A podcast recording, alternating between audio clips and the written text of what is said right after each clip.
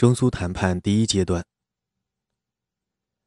一九四五年六月二十七日，行政院长兼外交部长宋子文一行由重庆启程赴苏。代表团原定代表为二人，即宋与蒋经国。宋提议加入钱昌照，理由是此事为钱所促成。蒋介石又加派沈鸿烈。钱昌照说：“正式代表就我们四个人。”随行人员有外交部次长胡世泽。外交部亚洲司司长卜道明，还有刘泽荣等。正如蒋介石所要求的那样，四位正式代表中，除宋子文可算外交官外，便没有一位职业外交官。据胡适泽后来告诉顾维钧，谈判期间，大多数问题都是由宋子文和钱昌照进行研究的。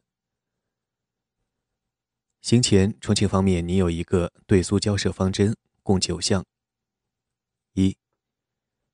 为苏联对日参战后军事上之便利起见，旅顺军港中国允许苏联共同使用，但主权与行政必须归于中国，其军港范围只以旧军港为限，不得有附属地。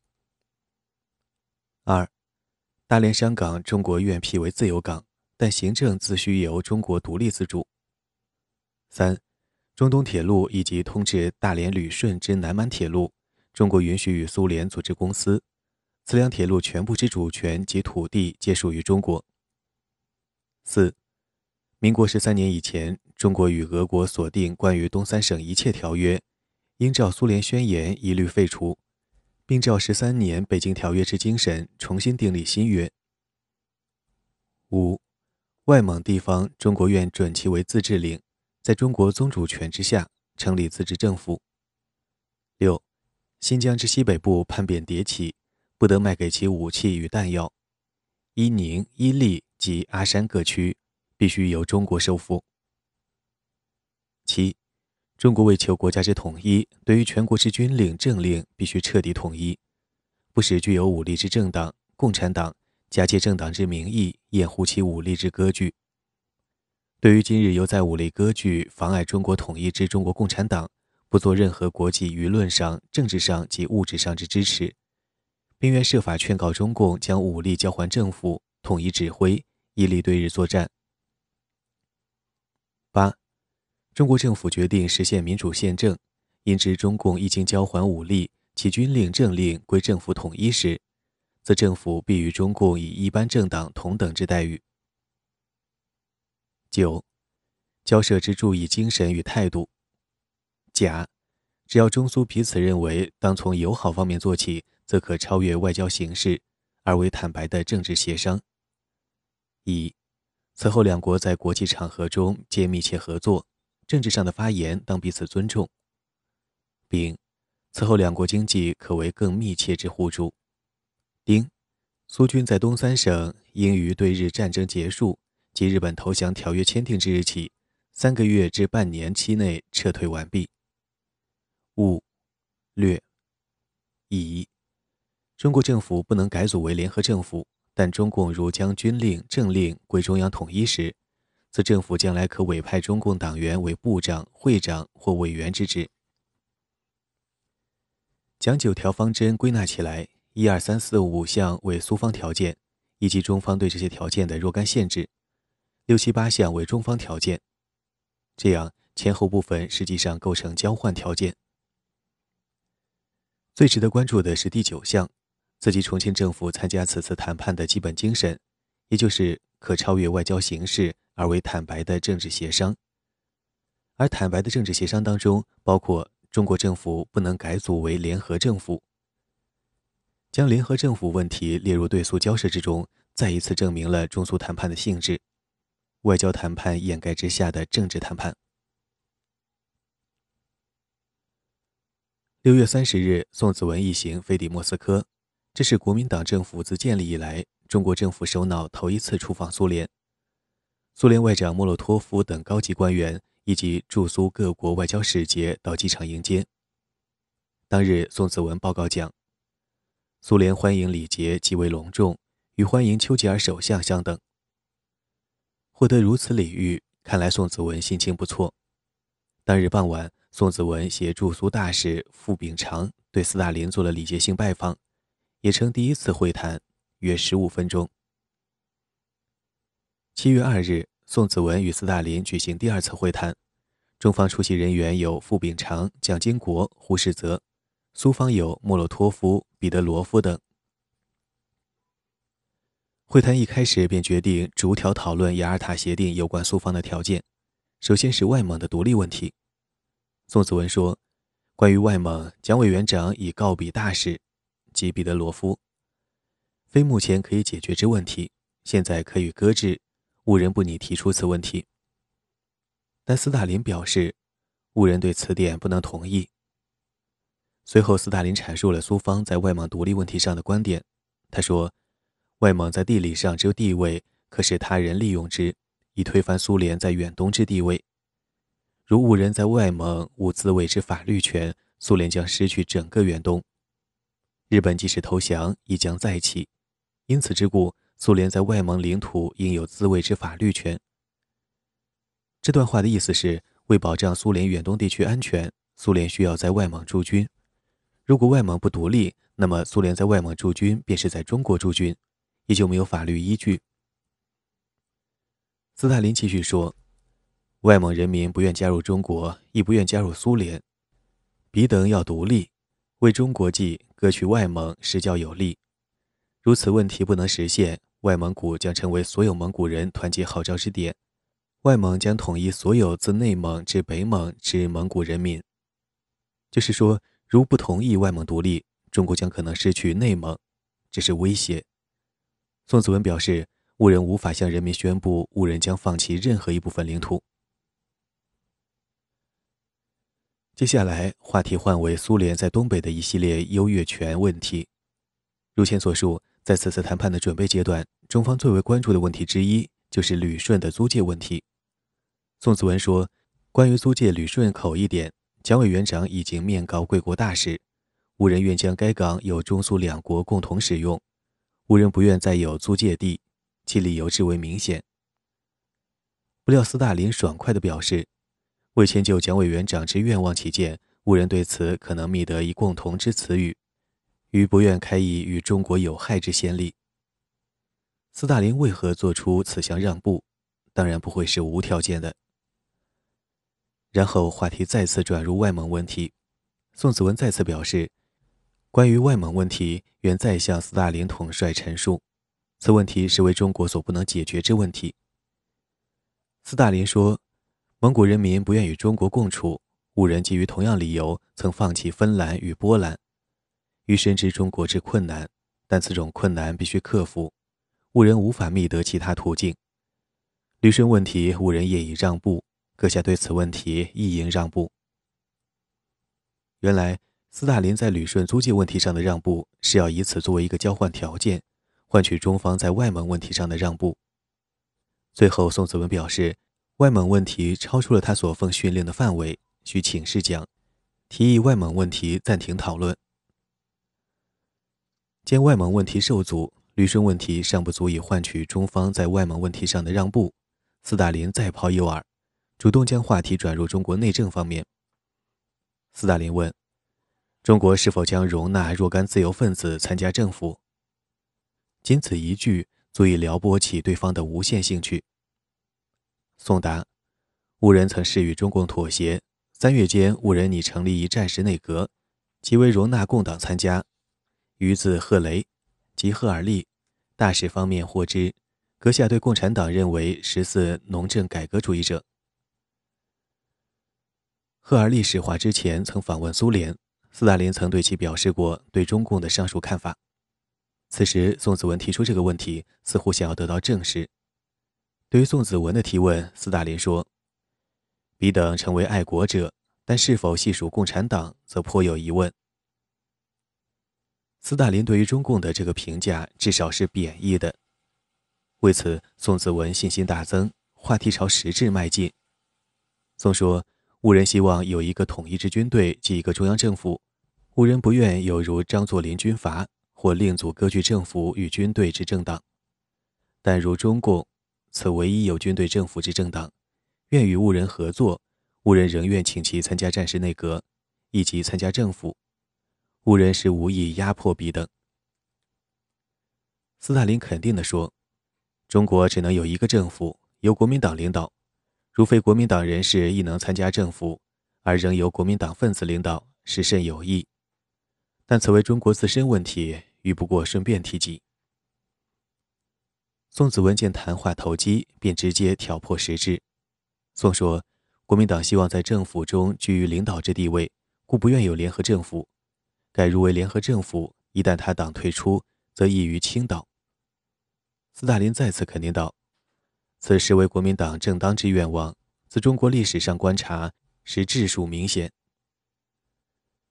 如何打消中共提出的联合政府要求？这是大约十个月以来。”蒋介石最感棘手的一个问题，采用多种办法也未能解决。不料在中苏谈判的头一天，中共关于联合政府的主张便被宋子文与斯大林联手否决。有关中共的话题不长，斯大林不过顺便提及，点到即止。斯大林完全懂得这个漫不经心、顺便提及的话题足以吊起蒋介石的胃口，然后再回过头来解决外蒙问题。斯大林撒开了网。第二次会谈就具体条款而论，没有一项最终敲定，这是符合通常的谈判规律的。通过这次谈判，苏联的主要意图已经表明，自己外蒙的独立问题。为此，斯大林开出两个交易价：第一，旅顺不用租借名义；第二，不支持中共的联合政府。斯大林既然已经出价。现在就看蒋介石如何还价了。七月二日，宋致电讲：本日谈话时对东三省比较满意，外蒙问题则成僵局，有何较好解决方法？其军夺训辞电视。同时报告了在联合政府问题上斯大林对宋子文观点的理解。尽管斯大林的开价十分诱人，但是由于外蒙独立一事将承担巨大的历史责任。宋子文不愿承担。七月四日，宋子文再电讲：“万一斯大林坚持外蒙必须由我国承认其独立，则只可终止交涉，军意如何？”在这里，宋子文为中苏谈判终止与否设定了一道底线，即外蒙独立与否。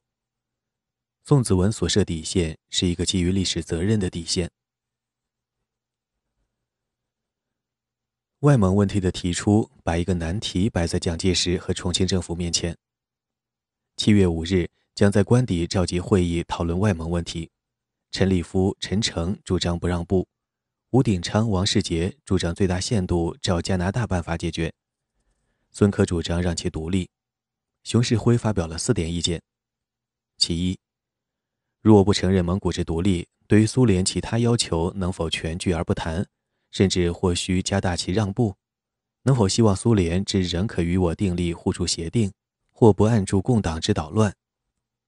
其二，恒以今日内外形势，上下各节拒不容我有考虑，答案皆是否定的，而我必须与之谈判蒙古问题。当然，只有望其能照加拿大独立程度办，比较为宜。其三，但独立之承认应有所交换。在我至少要能换取国家之真正统一，苏联再不得助长中共之在中国私用武力割据地方。其次，所谓独立之蒙古是有界限的，故必须按照原有中国地图以划界。所谓加拿大办法，指加拿大独立之后，仍以英国国王作为其名义上的国家元首。熊式辉几点意见的核心就是，如果拒绝外蒙独立。苏方将不会与中方签订同盟条约，而且其他问题也不能解决，因此中方没有多少回旋余地。但是外蒙独立必须有所交换，此即苏联再不得助长中共之在中国私用武力。旅顺问题变为外蒙问题，时至今日，蒋介石这才明白了苏方主要条件所在。七月五日，蒋在日记中写道。借阅子文东海报告电，乃至史达林对外蒙坚持其独立要求，否则有协定无从成立之表示。于再三考虑，俄对外蒙之要求志在必得，绝不能以任何高度自治或准其驻兵之方式所能掩其欲望。若不允其所求，则东北与新疆各种行政之完整无从交涉，共党问题更难解决。而且外蒙事实上已为比俄占有，若为虚名而受实祸，绝非谋国之道。乃决心准外蒙战后投票解决其独立问题，而与俄协商东北、新疆与中共问题为交换条件也。这篇日记相当典型的展现了蒋介石作为政治家的现实主义立场，可以说把蒋介石关于利弊的权衡说清楚了。讲的意思是，外蒙实际上早已为苏联具有，在此条件下，如果拒绝外蒙独立而与苏联对抗，其结果只能是图虚名、遭实祸。为此，将迅速锁定东北、新疆、中共三个问题作为外蒙独立的交换条件。与苏方开价交易。至于外蒙由其公民投票表决独立与否，不过是走一个形式。七月六日，蒋介石就外蒙独立一事征询王世杰意见。王认为，东三省等问题如能得到不损领土主权之解决，则承认外蒙人民与战后投票自决亦尚合算。因外蒙实际上已脱离中国二十余年。随后。蒋先生约孙哲生、邹鲁、戴季陶、于右任、吴志辉、陈慈修诸先生商议，最后决定主张外蒙独立事可让步。王世杰关于以上核算的看法与蒋是相通的。凡遇重大问题，蒋介石大都与党内元老交换意见，以示慎重。总之，外蒙独立一事既经党内元老通过，剩下的就是如何成交了。七月六日，蒋介石致电宋子文，就外蒙独立问题明确开列三项条件：第一，东三省之领土主权及行政必须完整；具体条件为旅顺港之管理权属于中国，与苏联共同使用而非共同管理；大连为自由港，管理权属于中国；中东路干线与苏联共同经营。第二。新疆之伊犁以及全疆各地被限区域完全恢复。第三，中共对军令政令必须完全归中央统一，政府改组时当可容纳其在行政院之内，但绝不能称为联合政府。蒋电表示，在满足上述三个条件之后，外蒙可于战后由公民投票决定独立与否。最后，蒋电强调。如果中国无切实统一之保障，则牺牲无益，不惜停止交涉。在这里，蒋介石为中苏谈判终止与否重新划定了底线，也就是交换条件成立与否。七月七日，蒋再电宋子文，强调：勿忘注意我之要求之主目的：一为东三省领土主权及行政之完整；二。苏联今后不再支持中共与新疆匪乱，此乃为我方要求之交换条件也。为苏联对支持中共及新疆匪乱，在普通外交谈判中绝不肯自承认。我与之谈判，必必躲闪谈之，故对苏不支持中共与新疆匪乱，必须恳切明白，毫无掩饰与之谈判，而得有具体之结果，否则应做断然终止谈判之准备也。蒋电主要是强调关于三个条件的谈判，必须恳切明白，毫无隐饰，再次强调谈判的底线，此即三个条件能否得有具体之结果，否则断然终止谈判。这是一个以现实利益为着眼点的底线，将对于历史责任的考虑似乎不像宋子文那样胆怯。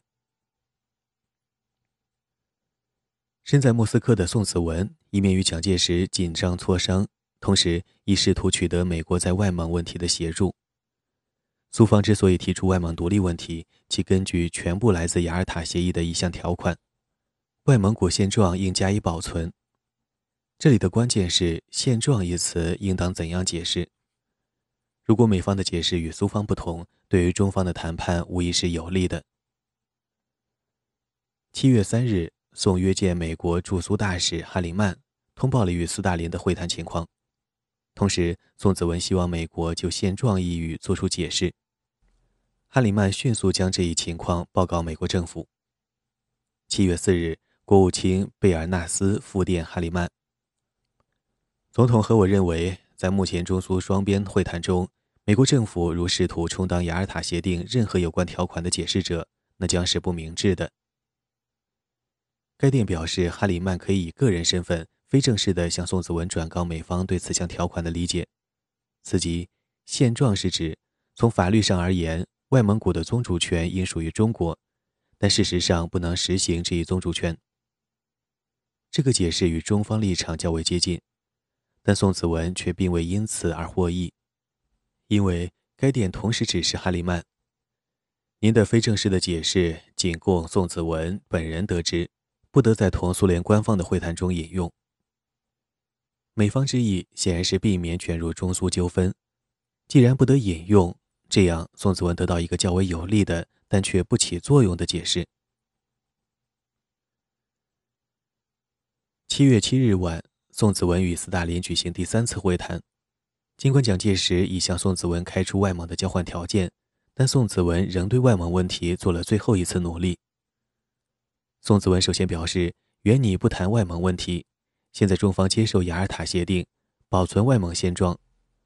接下来，宋子文将问题导入对现状的解释上。宋称，现状就是不牵动现状，外蒙在军事外交上有自决权，可与苏联商谈苏军进驻外蒙事宜，但不能承认外蒙独立。宋子文的意思是。将外蒙问题的争论引入雅尔塔协定有关条款的解释上来，通过对“现状”一词的解释，阻止外蒙独立。斯大林表示，外蒙宪法已规定独立，现状即为正式承认独立。鉴于双方对现状解释不同，为此，斯大林和莫洛托夫打出一张牌，指出该条款为苏方在雅尔塔会议提出，意思是。保存现状此一条款，既然由苏方提出，那么关于现状的解释权便属于苏方。斯大林还表示，外蒙如不独立，苏联进兵外蒙，即系进兵中国领土，亦为将来冲突之源，因而外蒙必须独立。